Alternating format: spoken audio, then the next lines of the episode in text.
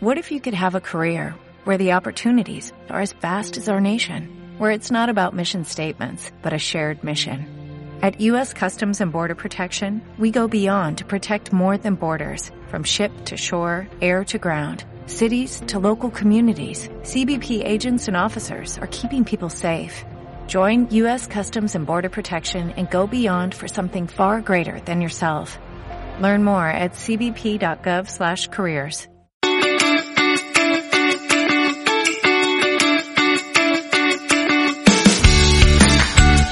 Bienvenida y bienvenido a Cuidarte, un espacio semanal para compartir inspiración e ideas sobre autocuidado. Soy Marta Reguero, periodista, profesora de yoga y meditación y coach personal. Ponte cómoda, ponte cómodo, que empezamos.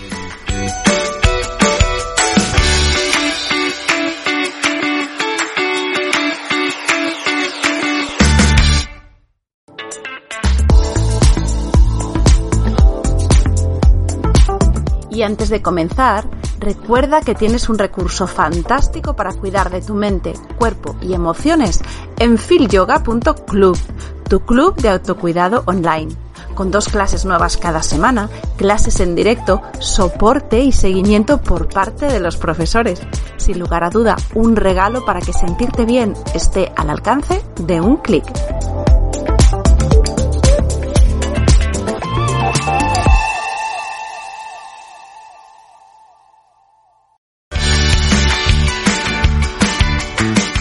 Hoy vamos a hablar de conciliación, vamos a hablar de ese tema tan oído, porque lo hemos oído muchas veces, pero hoy lo vamos a destripar, vamos a entrar dentro de la conciliación, dentro de los obstáculos que hay para la conciliación y también de, por qué es importante conciliar y qué necesitamos también desde el punto de vista de nuestra mentalidad para conciliar, porque a veces para cambiar la sociedad tenemos que hacer ese trabajo personal de cambiarnos a nosotros primero. Y quién mejor que nuestra invitada de hoy, Usue Medina Beitia, que es periodista, es coach especializada en conciliación en valores y en gestión del estrés, que es algo que va asociado muchas veces cuando necesitamos ese tiempo para nosotros, no lo encontramos.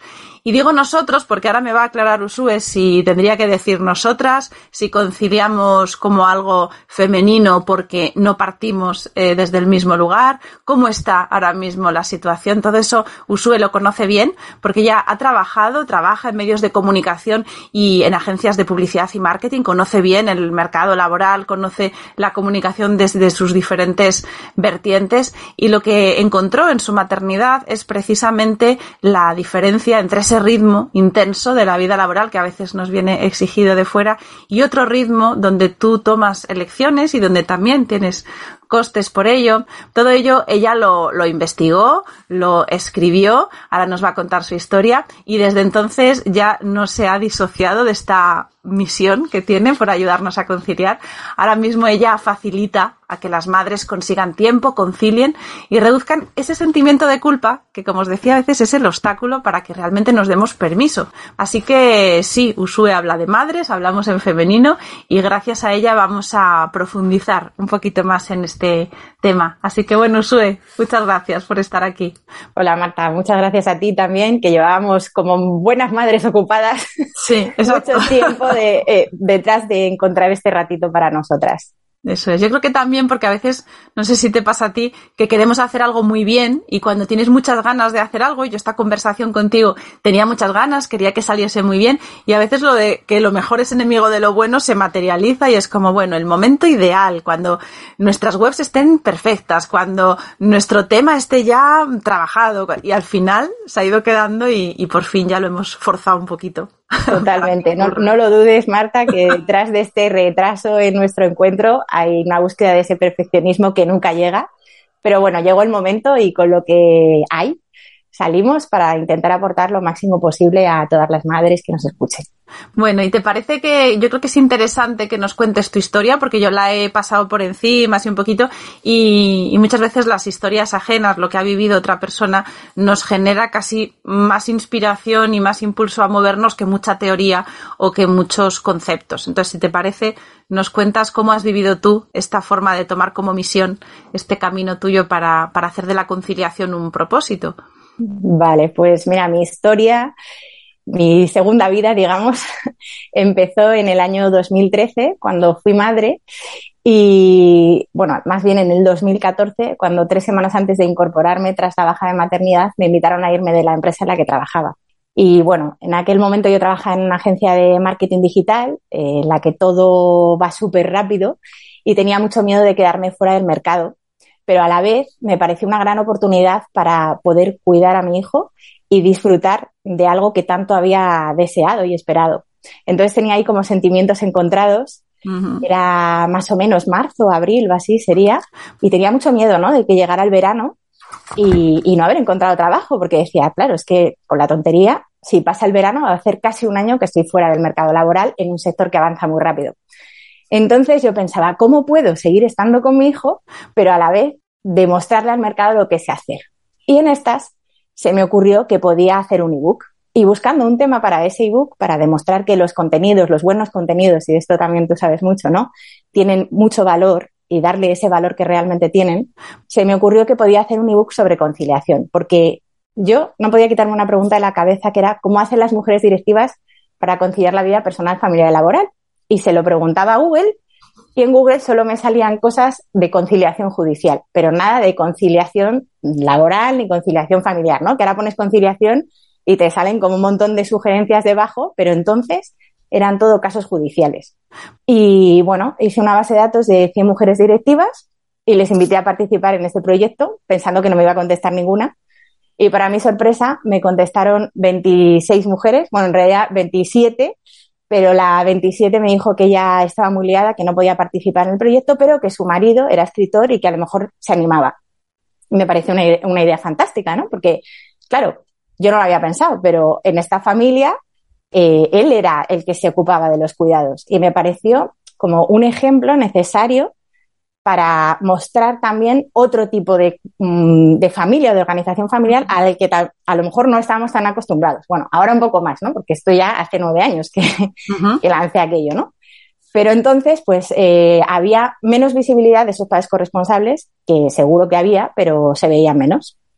Y nada, lancé ese ebook el Día de la Madre de 2014, se convirtió en trending topic en Twitter, recibió 1.500 descargas en una semana, despertó el interés de los medios de comunicación y a partir de ahí, pues ya fue sin haberlo buscado, porque como te comento, yo lo que buscaba era un caso de éxito de marketing de contenidos para poder volver a situarme en el mercado laboral y encontrar trabajo, ¿no? y sin quererlo, sin ningún plan detrás, durante tres años fui activista por la conciliación y me pasaba una cosa curiosa, que era que cuanto más éxito tenía Mami Concilia, mi proyecto, menos conciliaba yo. Entonces, esta contradicción me llevó a acabar quemándome de mi proyecto y cuando en el año 2017 me surgió la oportunidad de trabajar como freelance para un par de clientes de comunicación, que además eh, en aquel momento pues era de dos temas muy punteros sobre transformación digital y big data, lo vi como otra oportunidad para volver a ese mercado laboral del que yo venía eh, bien posicionada. Y poco a poco pues fui quitando peso de Mami Concilia, metiéndolo en esa zona de confort zona de seguridad económica. Y bueno, y así fue como fui dejándome mi concilia.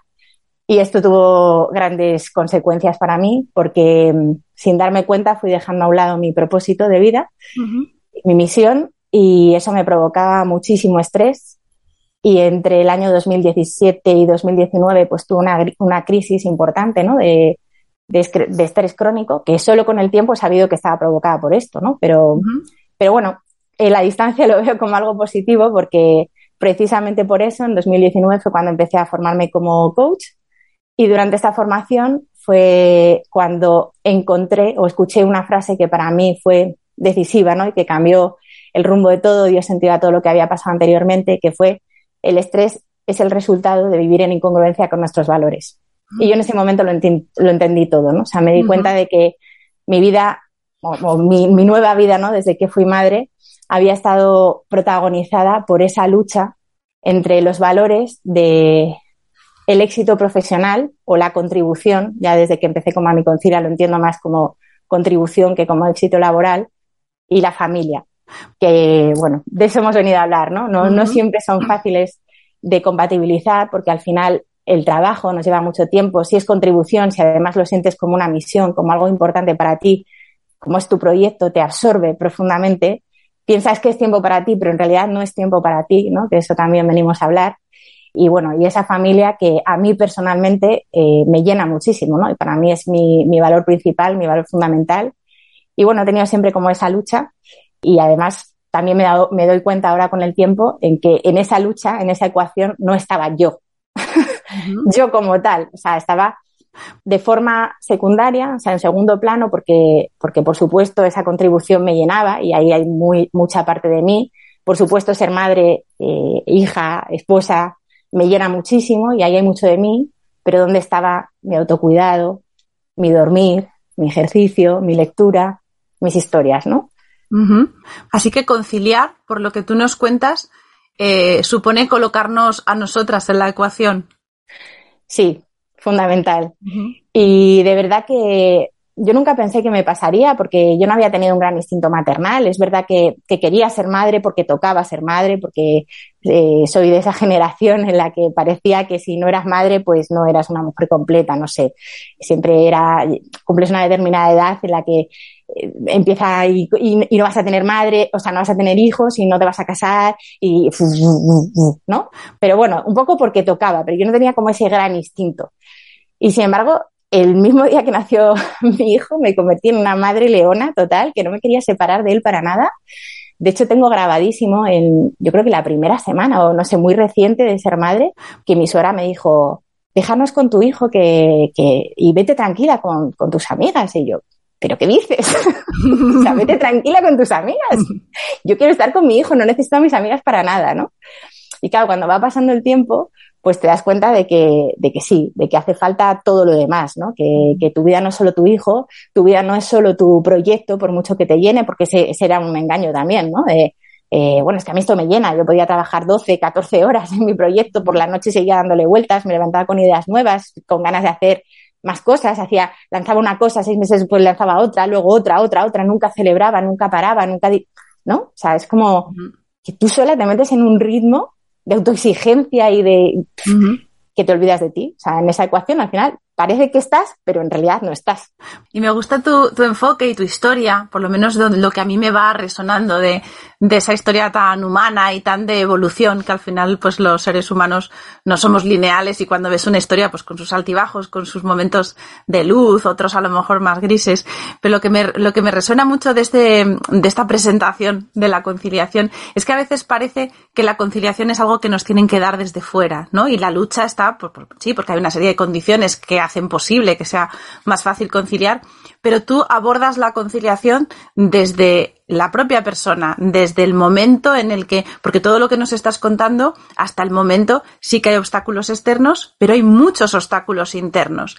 Como coach, que has eh, estudiado y has trabajado con muchas mujeres enfrentándose a estos obstáculos, ¿cuáles crees que son los más evidentes que nos impiden dar ese paso y, y colocarnos en la ecuación para poder conciliar? Bueno, hay muchísimas creencias, ¿no? De las que, que no somos conscientes y que están ahí, ¿no? Eh, yo he vivido con, con, dos que tengo clarísimas porque, porque mi madre repetía hasta la saciedad, ¿no? Que son que, que la vida es sufrimiento.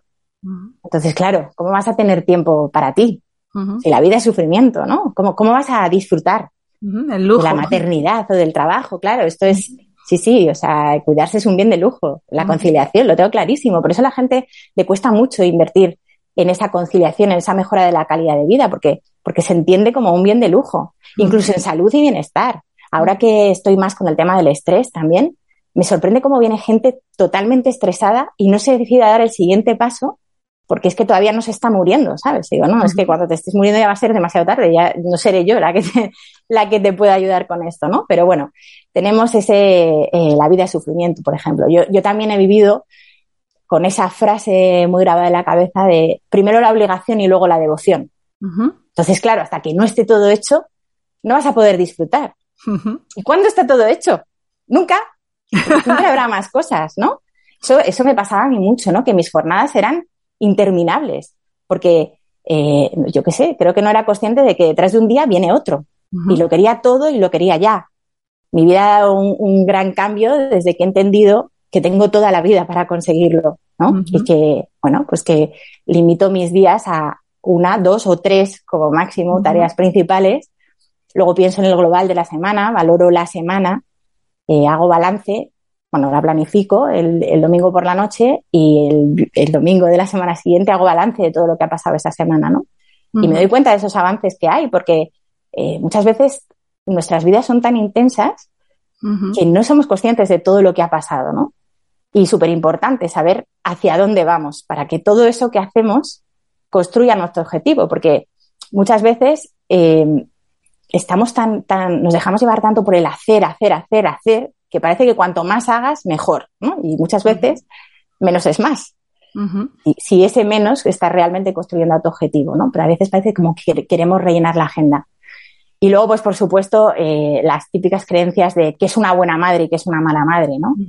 Parece que, que, no sé, que si no estás con tu hijo no eres una buena madre o que si no trabajas y decides cuidar a tu hijo no eres una buena profesional o nunca vas a llegar a, ser una líder o mujer de éxito, ¿no? Pero ¿qué es eso? ¿Qué es el éxito? ¿Y qué es ser líder? ¿Realmente hace falta llegar a ser CEO de una multinacional para conseguir el éxito.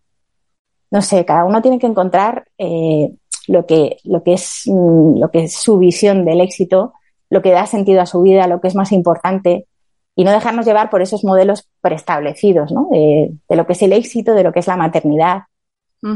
Porque todo eso dificulta mucho. Sí. Y estos obstáculos que tú comentas, que claro, yo te oigo, mm, y, y, para mí también son, son comunes, es verdad que cuando vas quitando esas capas externas de lo que tenemos más expuesto, vamos al interior y nos encontramos con eso, ¿no? Esas frases, esas creencias.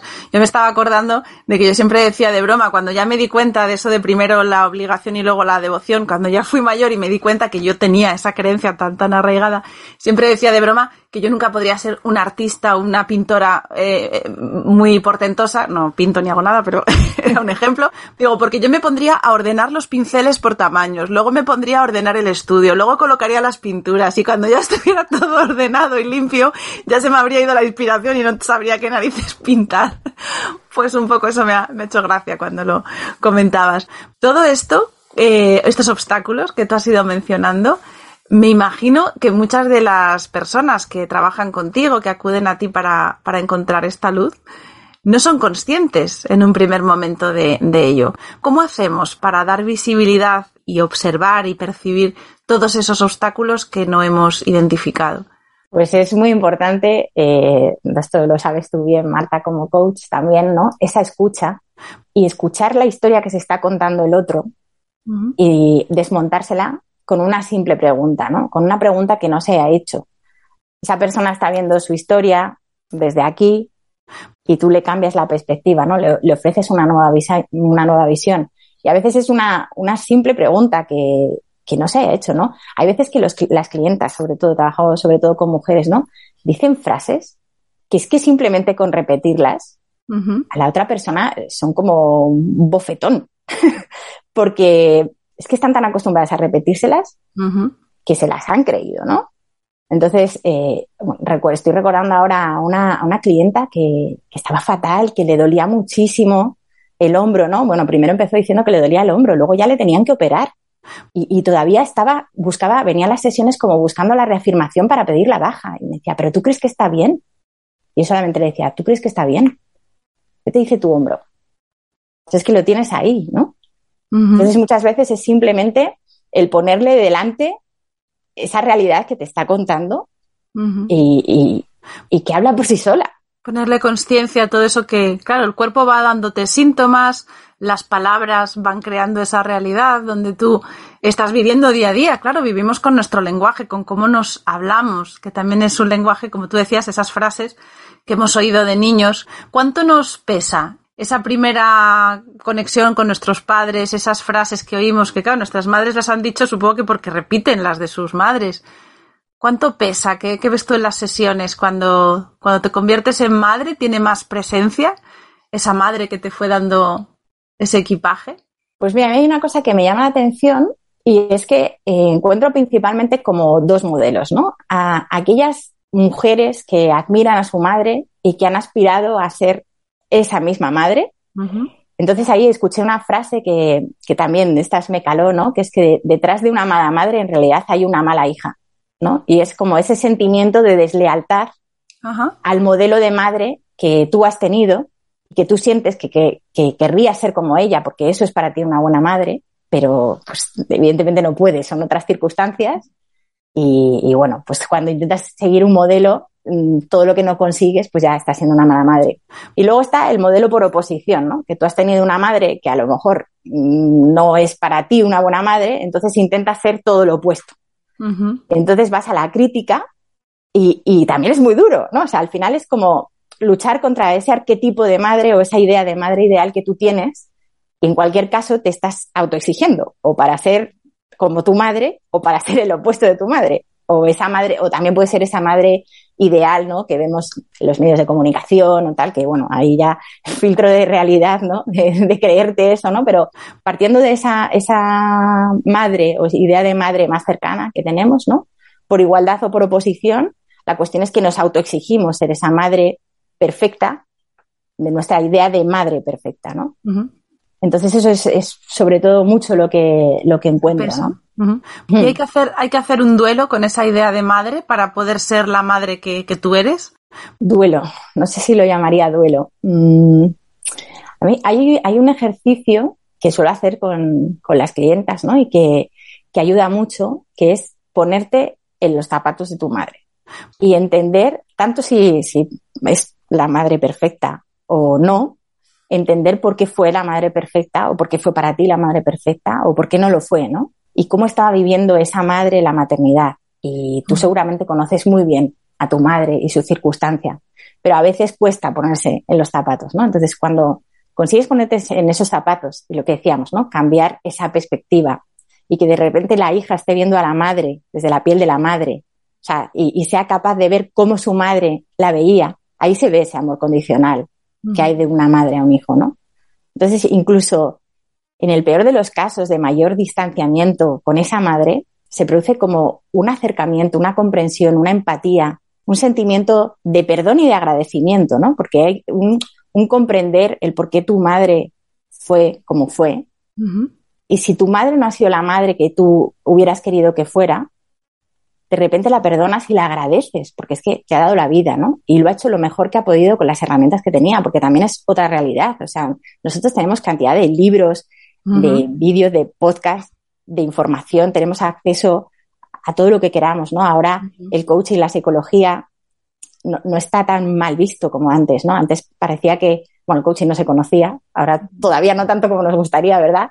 Pero ir a un psicólogo parecía que era como tenías que estar fatal para ir, ¿no? Y ahora está mucho más democratizado. Entonces, nosotros tenemos herramientas que no tuvieron nuestros padres. Entonces, si, si tu madre no ha sido esa madre que querías, de repente la entiendes hay como ese perdón y entonces rebaja muchísimo la exigencia. Y si por el contrario, tu madre ha sido esa super madre, ¿no? Que, que tú admiras, de repente te ves en esa situación y es que sistémicamente sientes la carga y el esfuerzo que supuso para ella entonces también hay como, por un lado, ese sentimiento de, wow, te entiendo mamá, ¿no? Y, y, te lo agradezco todavía más. Pero por otro lado también está como soltar ese peso, ¿no? Y, y sanar esa, esa exigencia que tuvo, que tuvo tu madre, ¿no? Entonces es un ejercicio súper potente porque de repente ves la maternidad desde otro sitio, ¿no? La ves como desde madre, pero desde esa madre que fue tu madre y que fue así porque, porque era así. Y esta sanación, ese, este paso que al final en algún momento u otro, quienes no lo tenemos hecho, llega el momento de, sanar esa relación, ¿no? Para poder crecer, para poder avanzar, nos da paz, ¿no? Parece que cuando llegas a ese punto nos da paz. También cuando equilibramos nuestros valores que tú has mencionado, eh, encontramos esa paz, ese, ese lugar donde estamos ocupando nuestro sitio, ¿no? ¿Cómo es eso? Súper importante, Marta, porque el tema de los valores, yo creo que que todo el mundo tiene valores y puede tener una relación más amigable o menos con sus valores. Yo creo que en, función de lo que hayan supuesto los valores en la infancia, ¿no? A lo mejor si se iba a un colegio de monjas o de curas y los valores han estado ahí como pum, pum, pum, pum, pum, pum, pico y para esos valores, ¿no? Puedes llegar a tener como un poco de repelús, ¿no? Asociarlo ahí como a la disciplina o, o, no, ¿sabes? Porque también puede ser que al contrario, que te des cuenta de que esos valores eh, te hacen ser mejor persona. Pero aunque los valores están ahí presentes, no siempre somos conscientes de cuáles son nuestros valores, ¿no? Y sí, todos hablamos de valores, pero cuando a alguien le preguntas, ¿cuáles son tus cinco valores fundamentales? A lo mejor el primero y el segundo salen del tirón, pero luego llegar a cinco a veces cuesta, ¿no? Y yo lo que me he dado cuenta es que una vez que tú tienes claros tus valores, es mucho más fácil tomar mucho, es, mucho más fácil tomar decisiones y al final la conciliación no deja de ser un ejercicio de tomar grandes decisiones y de decidir si pones el foco en el trabajo, en la contribución, en el éxito profesional, lo pones en, en tu cuidado, en tu calma, en tu paciencia, todo esto son valores, o lo pones en las relaciones familiares, en la amistad. Y otra cosa muy importante que da mucha paz es que los valores cambian a lo largo de la vida. Mm. Y no pasa nada porque tú en un momento determinado tu valor fundamental sea la amistad y en otro momento determinado eh, pues sea la familia o sea el trabajo. Y el tener claro cuáles son tus valores y tomar decisiones acordes con tus valores ayuda muchísimo. Y por ejemplo me he dado cuenta también de que nos ayuda muchísimo en la culpa. Mm. Porque si tú estás siendo coherente con tus valores, esa culpa se reduce.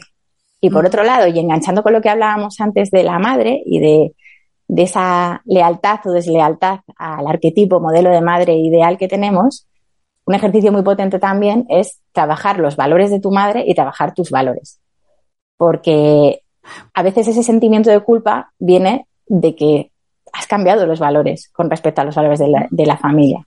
Y de hecho, una cosa que pasa a veces, que me pasa mucho en las sesiones o los talleres que hago de valores, es que la persona elige unos valores y según va avanzando la sesión o el taller, empieza como a removerse y es que no se siente identificada con esos valores. Porque esos valores en realidad son los valores que ha heredado, los valores que, ha heredado la familia, que ha aprendido en el colegio y que tiene aquí como grabados, pero que en realidad no son los suyos, no son los que están rigiendo o le gustaría que rigieran su vida. Entonces, poder ser consciente de eso y romper con esas lealtades es doloroso, pero nos hace crecer. Entonces el trabajo con los valores, el primer paso sería identificarlos, ¿no? Ponerles palabras, porque a veces parece incluso que, que, al no tenerlos identificados, pues bueno, yo me preguntan y a lo mejor pensaría, pues sí, mi familia, mi salud, tal, pero al ponerle, al ponerle palabras, al identificarlos, ya les voy dando forma, ¿no? Tienen algo concreto que me, que me hace sostenerlos o mirarlos, por lo menos. Y luego el orden, ¿no? El priorizarlos y ver, porque al final eh, no se trata de, renunciar a unos o a otros, sino por lo que yo conozco de tu trabajo con los valores, eh, lo que ilumina y da mucha información es cuando tienes que priorizar y tienes que ordenar. Efectivamente. Y luego el siguiente paso sería ver cuál es nuestro grado de satisfacción actual y nuestro grado de satisfacción deseado. Y también es importante, en la línea de lo, que, de lo que hablábamos, ver qué significa para ti ese valor y qué creencias hay detrás y en qué conductas o actitudes o cosas reales se traducen en nuestro día a día.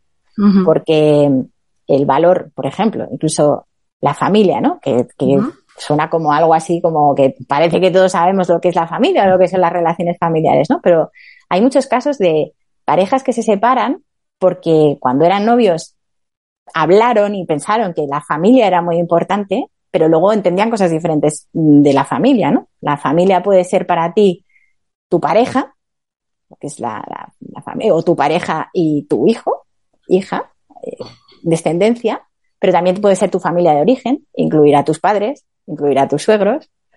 Eh, pero hay muchos casos que también entienden como familia a los amigos. Entonces, imagínate esa familia que, esa pareja que se casa pensando, ella, por ejemplo, que la familia son pues sus padres y, la, la, nueva familia que han creado, y el chico que piensa que su familia son sus amigos, porque le han apoyado toda la vida, porque no ha tenido a lo mejor el apoyo de sus padres y entonces los amigos han sido los que realmente han estado ahí, ¿no? Eso chocará. Y esto nos pasa con, todos los valores, ¿no? O sea, pues ¿qué, entiende cada uno por éxito profesional o por éxito, ¿no?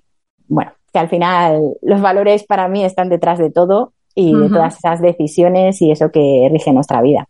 Además, el trabajo con, el coaching lo que, lo que va a hacer es que, por lo menos los te tengas que, posicionar, ¿no? Porque una de las cosas que decimos los que hacemos coaching es que el coaching es acción, porque hemos hablado de las creencias, hemos hablado de ese primer punto en el que vamos tomando conciencia, en el que escuchamos y surgen todos estos conceptos que hay que aclarar, pero cuando tú haces una sesión de coaching no te vas solo con esta revelación teórica de lo que de repente se ordena, que es muy importante, y estas grandes verdades que de repente te pueden cambiar la perspectiva. Luego llega el día a día y hay que ejecutar o hay que seguir funcionando y ahí la fuerza de los hábitos nos lleva muchas veces a, seguir en esta distorsión entre los valores y lo que realmente hacemos. ¿Cómo trabajas tú luego en, en, la parte de acción para que esta coherencia entre valores y, y, nuestras decisiones en la vida vayan funcionando, se vaya coordinando todo? Bueno, en el caso concreto de los valores va un poco por, por en la línea de lo que comentaba antes, ¿no? El ver en qué se traduce ese valor uh -huh. en tu día a día. Entonces, primero vemos en qué se está traduciendo a día de hoy, ¿no? Por ejemplo, volviendo al tema de la familia, que como es mi valor fundamental, es el que tengo más, más claro, ¿no? Si, si para ti la familia es lo primero, ¿en qué se traduce que la familia es lo primero? En que si, por ejemplo, el jefe te dice te puedes quedar esta tarde más tiempo porque tenemos una reunión a las 5 de la tarde y tu hijo o hija sale del colegio a las 5, como la familia es lo primero, no vas a tener ningún problema en decirle a tu jefe, lo siento, uh -huh. me tengo que ir a buscar a mi hijo. Entonces eso sería ser coherente con tus valores y eso sería en qué se está traduciendo. Tú puedes estar en ese punto de coherencia o puedes estar en el punto de incoherencia y descubrirlo ahí. Entonces, ¿qué podría ser ese plan de acción? Pues que tú te des cuenta de eso y a partir de ahora te comprometas a, te diga lo que te diga tu jefe, tú a las cuatro y media te vas del trabajo porque vas a ir a, al colegio uh -huh. a buscar a tu hijo. Sea, es como un compromiso con tus valores, ¿no? Al final tienes que establecer ahí un compromiso entre voy a ser coherente con este valor, esto me va a llevar a tomar acción, porque claro, si no, esto no se va a materializar. Exacto, es ver en qué acción concreta se puede traducir el ser coherente con ese valor y cuanto más concreta, específica, eh, realista para ti sea, con una fecha concreta, un compromiso lo más concreto posible, uh -huh. más fácil será que, que, se convierta en una realidad y luego, como, como, como, comentabas, que se convierta también en un hábito, ¿no? Al uh -huh. poder decir, vale, pues salud y bienestar. Pues a partir de ahora voy a ir al gimnasio dos días a la semana, los lunes y los miércoles de 9 a 10 de la noche. Vale, pues cuanto más concreto, mejor. Uh -huh. Y conciliar sería, por lo tanto, Mm, respetar y comprometerse con estos valores, porque a veces la conciliación eh, muchas veces es una lucha porque tienes que atender a exigencias o a ese perfil, hemos hablado de los modelos, ¿no? De madre y, la conciliación desde donde tú nos la cuentas y lo que tú vas eh, siendo activista de un movimiento que al final pues, pues tiene, tiene un sentido social, no solamente individual, pasaría por porque esa conciliación tenga sentido si, si es coherente con nuestros valores. Exacto. Y yo trabajo con una herramienta que se llama el valor de los valores, que es un juego de cartas en el que hay 51 valores, con lo cual te ayuda a ponerle cara a eso tan abstracto que son los valores, ¿no? Entonces, ¿qué pasa? Que hay tres tipos diferentes de valores. Los valores económico-pragmáticos, los valores ético-sociales y los valores evolutivos o de desarrollo. Los valores económico-pragmáticos son aquellos que nos ayudan a conseguir nuestros objetivos, que están como más ligados a la acción, al uh -huh. propósito, digamos. Los valores evoluti evolutivos o de desarrollo son aquellos que están más orientados a, a, ti mismo, a tu desarrollo interior. Y los valores éticos-sociales son aquellos que nos ayudan a movernos en sociedad y que tienen más que ver con el otro. Entonces. ¿qué pasa? Porque es una herramienta muy potente en, en el trabajo que yo hago con la conciliación. Porque la persona elige sus cinco valores sin saber esta información. Mm. Y una vez que los ha elegido y le revelas esta información, se da cuenta de si lo que está teniendo más peso en su vida son los económico-pragmáticos, que normalmente están relacionados con el trabajo, con, con, esa acción, con esa consecución de objetivos, si están más relacionados con el otro, uh -huh. eh, con los cuidados, por ejemplo, ¿no? La típica madre muy centrada en los cuidados, pues le suelen salir muchos valores de estos o si están más enfocados a, a, nosotras mismas. Que aquí, pues eso, es gente que está, que a lo mejor viene de un episodio de, de mucho estrés y, y, se ha pasado al otro extremo, a cuidarse totalmente, entonces elige muchos valores evolutivos o de desarrollo por oposición a, a ese estrés en el que estaba antes. Entonces, esa realidad de darte cuenta de que hay distintos tipos de valores y tus valores te están mostrando una fotografía de lo que está haciendo tu vida en ese momento, de dónde estás poniendo el foco, si está hacia afuera, hacia esos objetivos, está hacia los otros o está hacia ti, te da mucha información. Y algo que, que nos dice también es que es importante que haya al menos un valor de cada. Si no hay un valor de cada, ese modelo no va a ser sostenible. Ajá. Y eso nos va a provocar estrés. Entonces, en ese sentido, también revela muchísima información que nos ayuda a ser conscientes de lo que está guiando nuestra vida para conseguir esa conciliación y esa coherencia con, nuestros valores. Y en estos valores de autocuidado, cuando surge, porque también son necesarios, claro, tú nos haces ver que al final buscamos un equilibrio porque buscamos que sea sostenible. entonces, el modelo de, de, conciliación en el que, bueno, pues se hace un gran esfuerzo, pero a lo mejor no es perdurable en el tiempo, estaríamos, entiendo, ante un modelo que, no se sostiene, que no podemos mantener. En estos valores de autocuidado aparece muchas veces esta necesidad que escuchamos o no de ese momento para ti, ¿no? De decir, bueno, es que yo quiero ser buena madre, yo quiero ser buena profesional, tengo claros mis valores y los tengo ordenados. Pero es que en medio de todo esto, aunque yo quiera conseguir todo esto, si yo me pierdo en el camino, yo no estoy bien, yo no me siento bien, va a ser difícil que consiga seguir trabajando de cara a mis valores. ¿Cómo ubicamos esa necesidad de atendernos sin perder de vista que queremos cumplir con todas estas expectativas? Qué buena pregunta.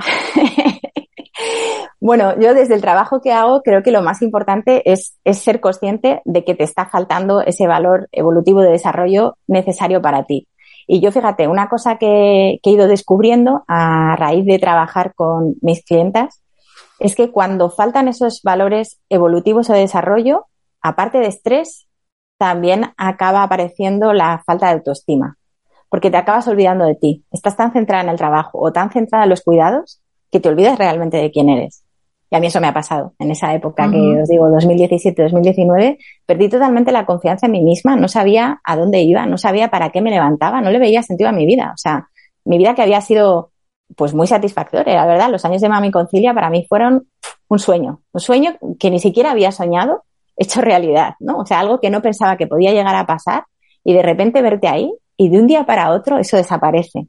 Y ahora con el tiempo me doy cuenta de que realmente eso pasó porque yo no me sentía legitimada para acompañar a otras personas a la conciliación cuando yo sentía que lo tenía relativamente fácil, ¿no? Con una pareja corresponsable, trabajando desde casa, con cuatro abuelos disponibles, no sé, sentía que lo tenía relativamente fácil, con las necesidades cubiertas. Y tuve que atravesar esa crisis y, darme cuenta de que por haber puesto el foco, creyendo que lo estaba eligiendo yo, ¿no? Por haber puesto el foco en un proyecto que me llenaba, que me llenaba, o por haber puesto el foco en la familia, que es mi valor fundamental y que, y que lo sigue siendo y que me llena muchísimo, me había olvidado de mí, realmente, y había perdido la autoestima, ¿no? Entonces, creo que es, que es importante eso, darte cuenta de la necesidad de que ese valor, al menos uno de esos valores evolutivos de desarrollo, aparezca en tu modelo de cinco valores fundamentales.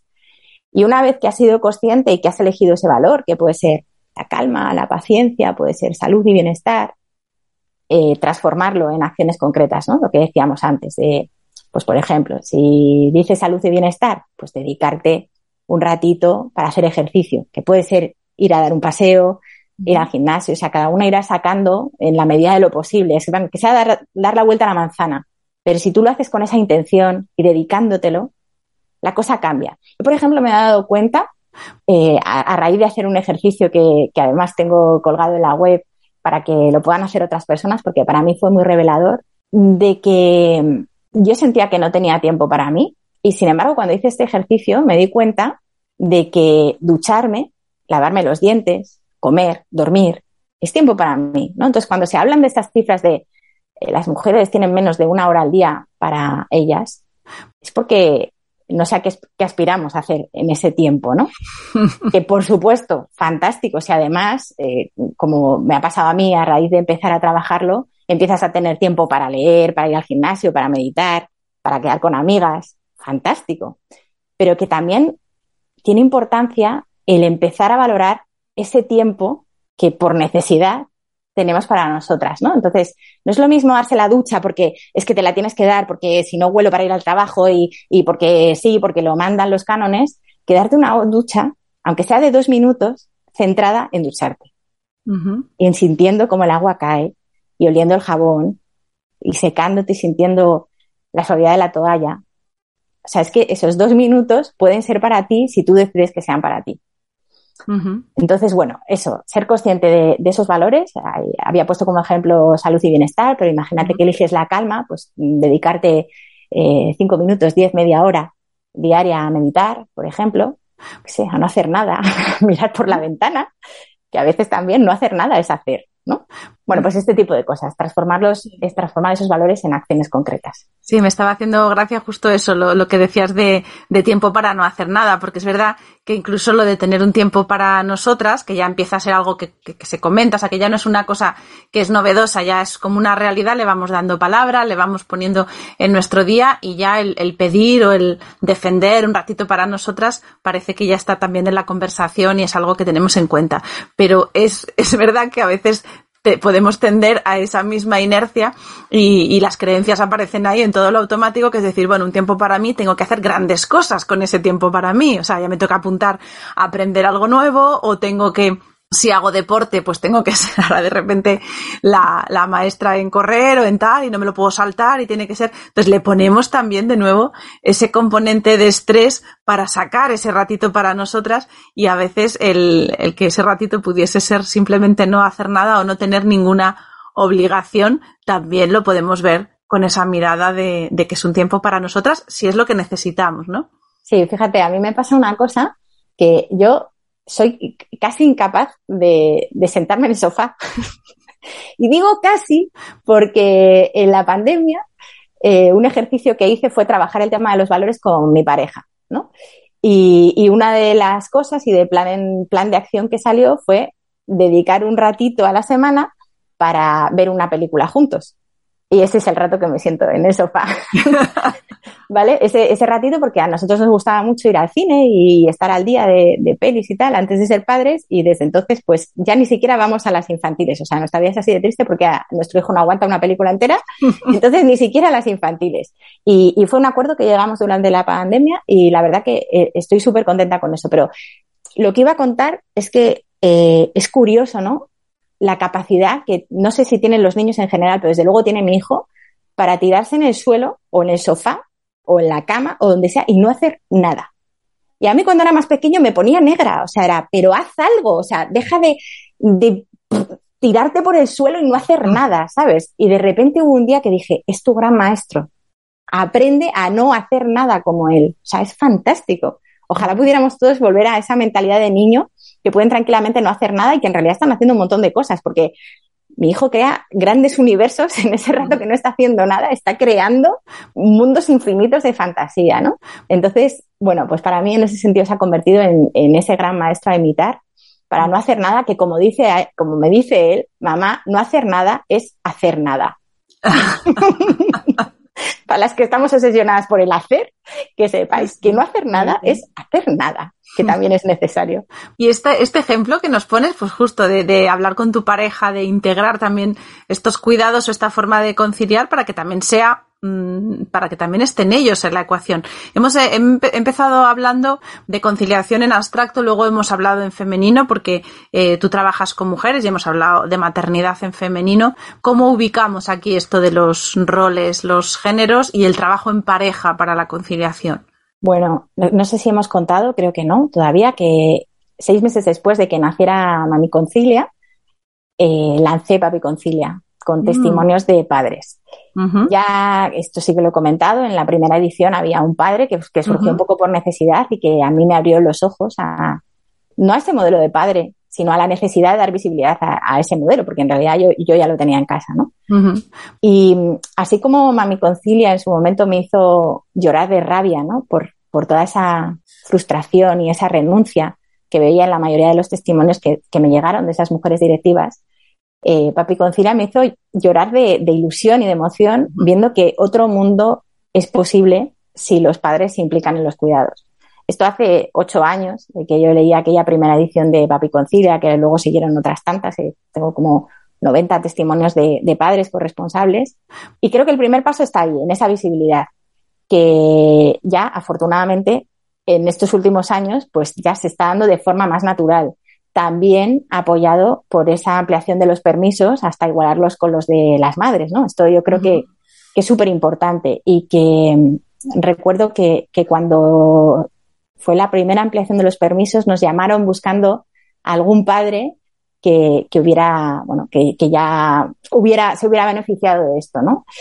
Y justo el caso que conseguí fue de un padre que había sido despedido por querer beneficiarse de su derecho, ¿no? Pero ya era como un primer caso de despido por hacer uso de, de ese derecho que tenemos como padres de, de, poder cuidar a nuestros hijos en esos primeros meses o bueno, ahora hasta el año, ¿no? Entonces, eh, bueno, creo que, que, el mero hecho ¿no? de, de, la ley, de que ya se empiecen a implicar de forma natural, porque al principio también de, de, que, de que cambiaran los permisos para los padres, se daba el caso de que la madre cuidaba por ese rol que tenemos tan implícito y grabado a fuego desde culturalmente, socialmente, y el padre, pues en ese tiempo de permiso que tenía, se fuera a jugar al fútbol, al pádel o con los amigos o viera la tele, ¿sabes? Pero bueno, cada vez más yo creo que realmente los padres están descubriendo, se están dando el permiso de cuidar y yo creo que es cuestión de tiempo y se hablan de, de mucho tiempo, ¿no? Para que se llegue a esa igualdad real. Yo la veo cada vez más cerca, uh-huh. la verdad. O sea, creo que, que los padres lo están probando por un lado, porque se sienten más arropados por esa visibilidad que está habiendo. Por otro lado, porque la ley está haciendo que cada vez haya más padres y que sea natural. Y, creo que una vez que lo prueban, les gusta, porque es que al final es natural. O sea, eh, yo no sé, yo lo veo como que, vale, te puede gustar más o menos. Hay edades, hay gente a, a las que se le dan mejor los bebés y gente a la que se le dan mejor los adolescentes. Entonces, a lo mejor no estás tan presente en los primeros años, pero luego en la adolescencia, pues estás ahí, bueno, por un talento natural, ¿no? Pero, pero no dejas de ser padre o madre y, hay un amor ahí incondicional como muy inevitable. Entonces yo creo que es un poco darse el permiso de sentir y, de sentir y de vivir de acuerdo a lo que sientes y no a lo que piensas y a lo que manda la sociedad y a lo que se, se espera que, tendría que pasar, ¿no? Sí, o sea que el, el, modelo de conciliación ahí también entiendo que es flexible, ¿no? Y que, y que parte del trabajo de cada uno es, igual que decíamos del éxito, cuál es tu versión del éxito, cuál es tu versión de la conciliación, en este caso, ¿no? Porque me estaba viniendo también a la mente la forma de cuidar que tenemos cada uno que puede ser distinta. Yo entiendo, como tú decías, el, el padre que a lo mejor no, no tiene esa, ese instinto de, de, quedarse en casa cuidando o tiene ese apego al, al trabajo, me imagino, se me ocurre pensar que quizá también es su forma de cuidar, decir, bueno, pues yo tengo asociado al cuidado de mi familia el proveer, ¿no? Entonces yo no puedo soltar este trabajo, no puedo fallar como proveedor, incluso a veces eh, puede ser incluso renunciando a ese tiempo de, de estar con, con, la familia porque tengo como proveedor eh, que cuidar de mi familia y a lo mejor el rol de hombre o esas creencias o esa educación que he recibido, la, la la fuerza que te lleva a eso hace que no se den ese permiso o que no se haya visto de otra manera, ¿no? Me imagino que esto también es un trabajo personal y como hablábamos de pareja, yo no sé en este caso, ¿qué opinas tú si, si la pareja tiene que compartir los valores para que esto funcione? Yo creo que no es tan necesario, o sea, a ver, no tienes que tener los mismos valores que el otro, uh -huh.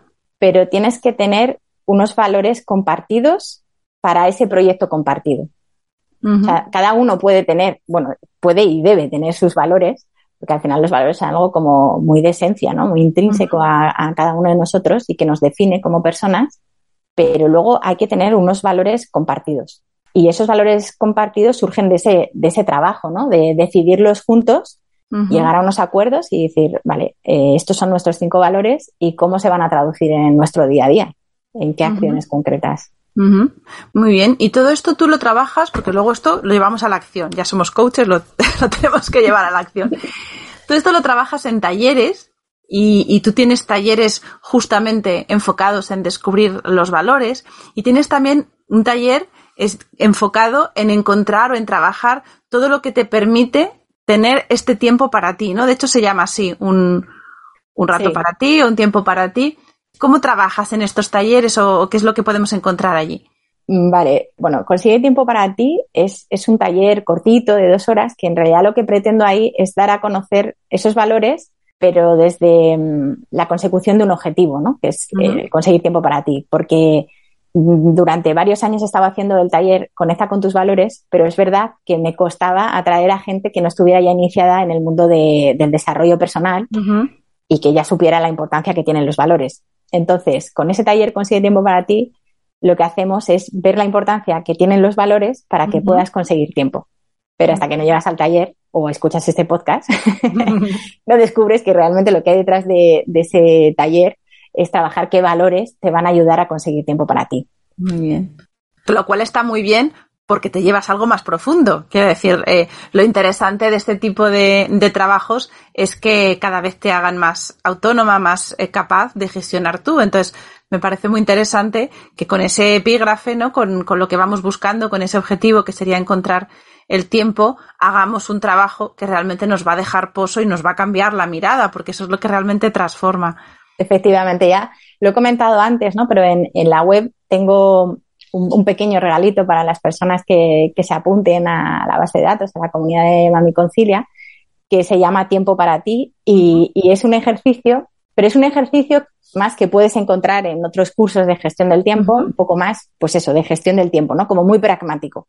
Y nos ayuda a tomar conciencia y es un ejercicio muy potente y además yo les hago un acompañamiento vía mail de más o menos una semana para que no abandonen porque es un ejercicio un poco tedioso, pero la verdad que aporta muchísima información. Pero la idea es que esos dos ejercicios se complementen, ¿no? El que, el que hacen de forma más pragmática y por su cuenta a través de esa descarga de la web y el ejercicio que hacemos en el taller o que se puede hacer también en, sesión individual, que como dices es, un trabajo más profundo y que va más allá. Eh, digamos que el trabajo profundo es más profundo, como su nombre indica, pero luego es verdad que necesitamos esa parte pragmática para llevarlo a la acción y el trabajo pragmático, si se complementa con esa parte profunda, pues seguramente es más, más duradero. Y todo esto está en la web de Mami Concilia, que es mamiconcilia.com. Luego tienes tu propia web, tu web como coach, que es usue.es. Esos son los lugares donde te podemos encontrar y donde a todo el que le vaya resonando este trabajo tan interesante, que al final es pues un acompañamiento en, en, nuestra vida, ¿no? Porque vamos cambiando etapas, la etapa de la maternidad es una etapa muy fértil, valga la redundancia, en, en, porque yo creo que nos enfrenta a muchísimos desafíos en nuestro propio crecimiento. O sea, yo no sé si, si tú lo has vivido igual, pero la maternidad, cosas que a lo mejor has ido eludiendo el resto de tu vida o que ibas cargando con mochilas que más o menos ibas ahí transportando de manera inconsciente, llega un momento que se materializan, bien porque quieres ser buena madre, bien porque quieres ser buen ejemplo, bien porque necesitas que todo eso sea sostenible y no tenga un coste muy alto, que es el estrés que tú mencionabas pero es muy interesante tener herramientas y, el acompañamiento para no hacer todo esto solos. Totalmente. Eh, yo creo que en la vida hay muchas oportunidades para hacer ese, ese, crecimiento o esa transformación y la maternidad sin duda es una de ellas.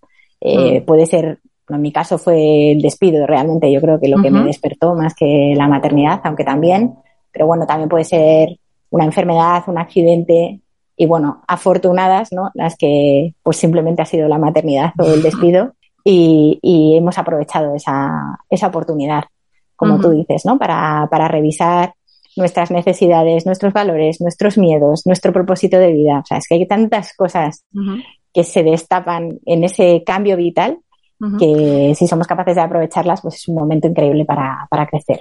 Y ahora que te oigo mencionar todo esto, aunque ya, aunque ya estoy eh, intentando no robarte más tiempo, pero ¿conciliamos solo cuando somos madres o cuando cuidamos de niños? ¿Existe o nos vamos, a lo mejor esta generación que es la que está poniendo este, este concepto más en, en palabras y dándole forma? Nos enfrentaremos también a la conciliación cuando tengamos que cuidar a lo mejor a otros familiares y llegar al caso de, de tener que conciliar nuestra vida con cuidar de nuestros padres. ¿Eso también se considera conciliación? ¿Está dentro de este movimiento? Sí, sin duda. Para, para mí, sí, conciliar es ser capaz de, de incluir todas las facetas eh, importantes para ti en tu vida y para eso no hace falta tener hijos. De hecho, para mí fue uno de los grandes aprendizajes cuando lancé la primera edición de Mami Concilia con esas 28 mujeres directivas, porque, claro, yo pensaba que escribía madres, eh, bueno, escribía directivas que no conocía, con lo cual no sabía si eran madres o no. Y, y, hubo una de ellas que me contestó y me dijo, mira, yo no soy madre, pero quiero participar en este proyecto porque para mí es necesario también conciliar.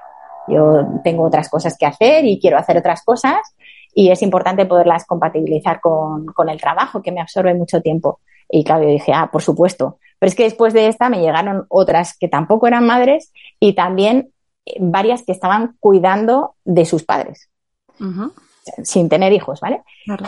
Pero eh, luego está esto de la generación sándwich, creo que lo llaman, ¿no? Cuando tienes que cuidar de tus hijos y también de tus padres. Que ahí ya la cosa creo que se complica bastante. Pero bueno, creo que es importante, pues eso, eh, contar con, con ayudas, saber pedir, ¿no? que eso a veces nos cuesta. Eso es verdad, sí, el, reconocer también nuestros límites, ¿no? El, mm. el, dejarnos ayudar, el dejarnos sostener y, saber hasta dónde marcarnos un límite quizá también puede ser parte de este autocuidado de tampoco esos límites son los mismos siempre, tampoco estamos siempre igual.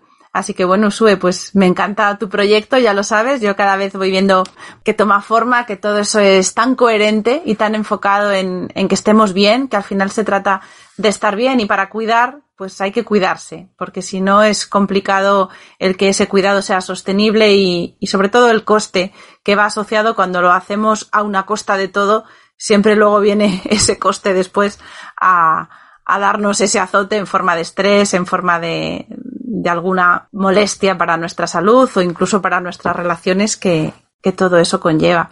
Así que muchas gracias por, por tu paso, por cuidarte, por fin, conseguido. Muchísimas, gracias a ti, Marta. Es que a mí también me encanta tu proyecto. Soy oyente o escuchante de tu podcast, así que me hace mucha ilusión estar aquí. Además, he disfrutado mucho de este ratito. me, encantan las entrevistas porque, porque te hacen plantearte cosas que, que nunca habías pensado, ¿no? Y, creo que salen, salen cosas. Es muy sanador también para. Además, es, es, verdad que hay, hay entrevistas que a lo mejor se preparan antes. Yo tiendo a, a quitar esa idea cuando algún entrevistado o entrevistada me ha pedido, y, suelo pasar si me piden las preguntas, pero siempre les aviso de que, de que el guion luego nos lo vamos a saltar, porque lo que me gusta de los podcasts, precisamente al salirnos a lo mejor de un circuito más encorsetado, donde tienes que seguir algún mandato ajeno, es que puedes tener simplemente una conversación, y la conversación guiada por la curiosidad propia, ¿no? Y nosotras no hemos hablado antes para precisamente que surgiera de manera natural. A mí me parece que es muy enriquecedor, que hace que ese momento al final sea único, que me deja siempre con ganas de más, así que espero tenerte por aquí pronto. Y vamos a ir dejando, nosotros siempre dejamos en las notas del podcast y voy a dejar no solamente las webs y los puntos de contacto con Usue, también os voy a dejar eh, los enlaces concretos para que descarguéis la, las diferentes versiones que hay de estos proyectos de los que nos hablaba Usue, que es eh, el Mami Concilia, ese gran trabajo que hizo ella para recabar los testimonios, además eh, actualizado porque tuviste varias versiones y yo creo que es muy revelador el el, conocer historias ajenas, el ver cuánto hemos cambiado quizás de, ese tiempo, todo lo que queda por hacer, pero sobre todo todo lo que queda por hacer en nosotros, ¿no? Salirnos a lo mejor de ese rol más de víctima, que a veces nos coloca como sujetos pasivos de un contexto y decir, bueno, voy a trabajar yo en mi interior, voy a hacer yo el cambio que pueda hacer en mi entorno, en mi familia, en mi propia persona y a partir de ahí poder contribuir. Totalmente. Y ahora que, comentas esto, Marta, y, también lo de la contribución, estamos volviendo a publicar testimonios en la medida que los vamos recibiendo, pero por eso quiero aprovechar este altavoz, ¿no? Para animar a la gente a que comparta su testimonio. Te pasaré también el link para ah, donde, pueden subir ese testimonio. y recuerdo que cuando la gente mandaba su testimonio, muchas veces me mandaban mails de agradecimiento porque el mero hecho de escribir y de pararse a pensar mm, sobre su situación, y era sanador y revelador. Sabes que la escritura es un ejercicio verdad. muy puede llegar a ser muy potente. Entonces, también desde ahí, desde esta nueva posición de coach, les animo a hacer ese ejercicio. Si luego lo quieren compartir, fantástico, porque seguirá creciendo este movimiento, pero si no, que lo dejen para ellas o ellos, que seguro que saca mucha información también de ahí. Pues estupendo. Muchas gracias, Usue. Muchas gracias. Encantada de charlar contigo y, y nos hablamos pronto. Hasta pronto. Y, a los oyentes y las oyentes de Cuidarte, como siempre os digo, nos escuchamos y nos vemos si estáis aquí en, en, YouTube el próximo jueves. Sabéis que todos los jueves tenemos un episodio dedicado a, a trabajar, a escuchar, a inspirarnos con algún tema que nos ayude a cuidarnos un poquito mejor. Así que hasta el jueves que viene, un abrazo muy fuerte y cuidaros mucho. Y hasta aquí el episodio de esta semana. Si quieres profundizar en estos temas, sabes que puedes suscribirte gratuitamente a mi lista de correo para que podamos estar en contacto y compartir mucho más. Tienes el enlace en las notas de este episodio.